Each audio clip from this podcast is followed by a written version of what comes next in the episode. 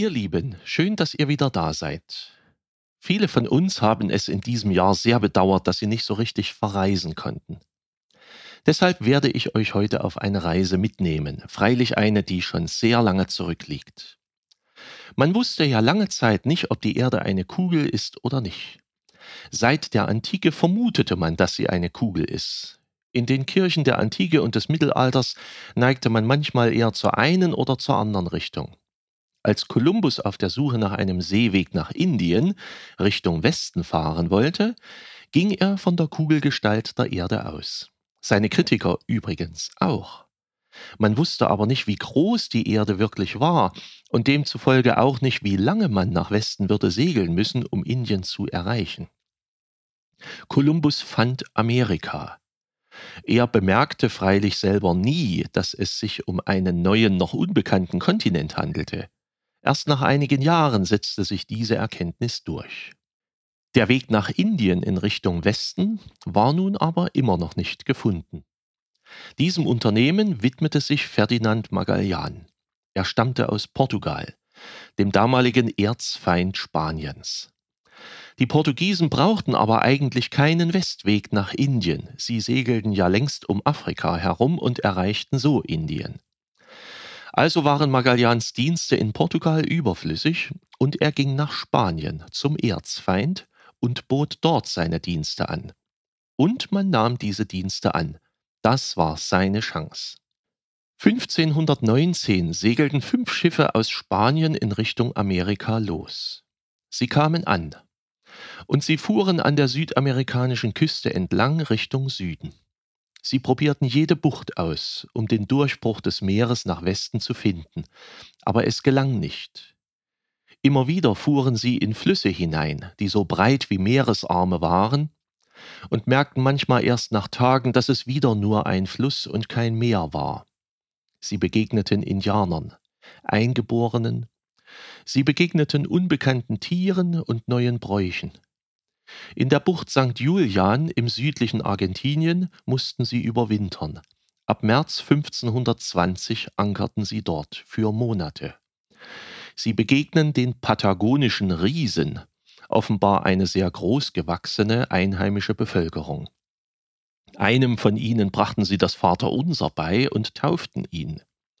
Zugleich verloren die Spanier ein Schiff und konnten nur noch mit vier Schiffen weiterfahren. Und es gab eine Meuterei. Einige spanische Kapitäne der Schiffe meuterten gegen den portugiesischstämmigen Generalkapitän Magallan. Sie waren nach wie vor misstrauisch gegen den Ausländer aus dem Land des Erzfeindes.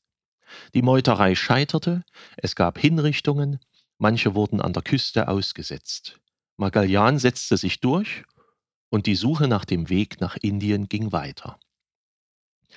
Um die Monatswende Oktober, November 1520, also vor genau 500 Jahren, wurden sie fündig und entdeckten eine Durchfahrtsstrecke im Inselmeer der Südspitze Südamerikas. Immer wieder fuhren die Schiffe ein Stück weiter, schickten Erkundungsboote aus, die wieder ein bis zwei Tage weiterfuhren. So tastete man sich langsam vor und fand schließlich die Durchfahrt in den stillen Ozean. Zugleich zeigte sich, dass die Meuterei noch nicht ausgestanden war. Eins der Schiffe setzte sich ab und fuhr nach Spanien zurück. Magallan und seine Seeleute ahnen, was die Meuterer wohl zu Hause erzählen werden. Und trotzdem, die Freude bei den Seefahrern ist schließlich groß, dass sie es geschafft haben, einen Durchbruch durch den amerikanischen Kontinent zu finden. Und diese Magellanstraße heißt bis heute so und wurde bis zur Eröffnung des Panama-Kanals eine der wichtigsten Seeverbindungen der Welt. Für die Seeleute ging es weiter. Mit drei Schiffen durchquerten sie den stillen Ozean bei gutem Wind, und trotzdem dauerte es über drei Monate, bis sie wieder auf Land trafen. Nie hätten sie gedacht, dass dieser Ozean so riesig ist. Die Seeleute waren ausgehungert, als sie Asien erreichten. Wasser hatten sie auch so gut wie keines mehr. Durch die Inseln Ostasiens und an den Philippinen vorbei fanden sie ihren Weg zu den ersehnten Gewürzinseln, zu den Molukken, die heute zu Indonesien gehören.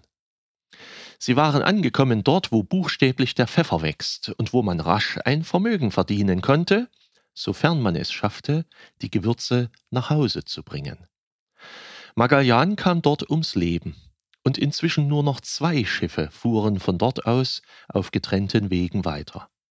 Das eine kehrte nach Amerika zurück, das andere fuhr um Afrika herum heim nach Spanien.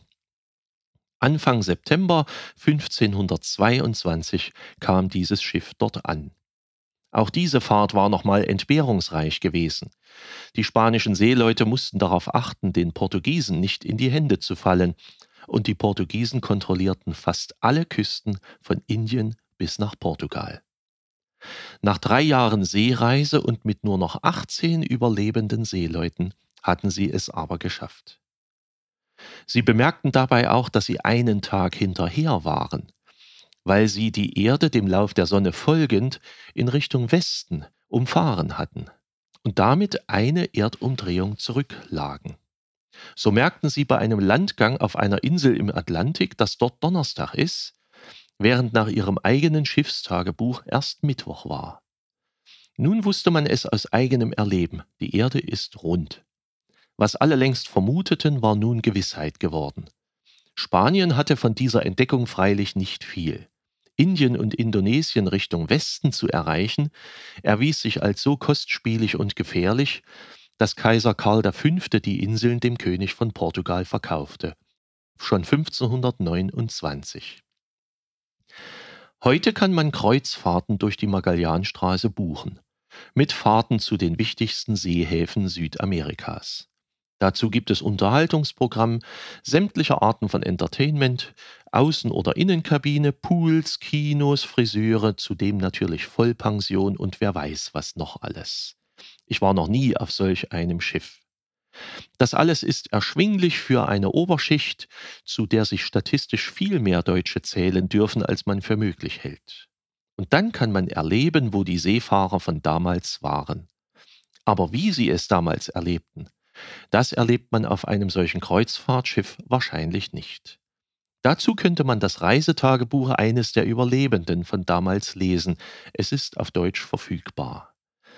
Gott möge euch und sie alle behüten, wenn sie auf Reisen sind.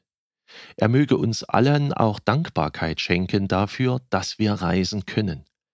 Und auch Nachdenklichkeit darüber, wie sehr uns das Wandern, Reisen und Bewegung offenbar in die Wiege gelegt sind.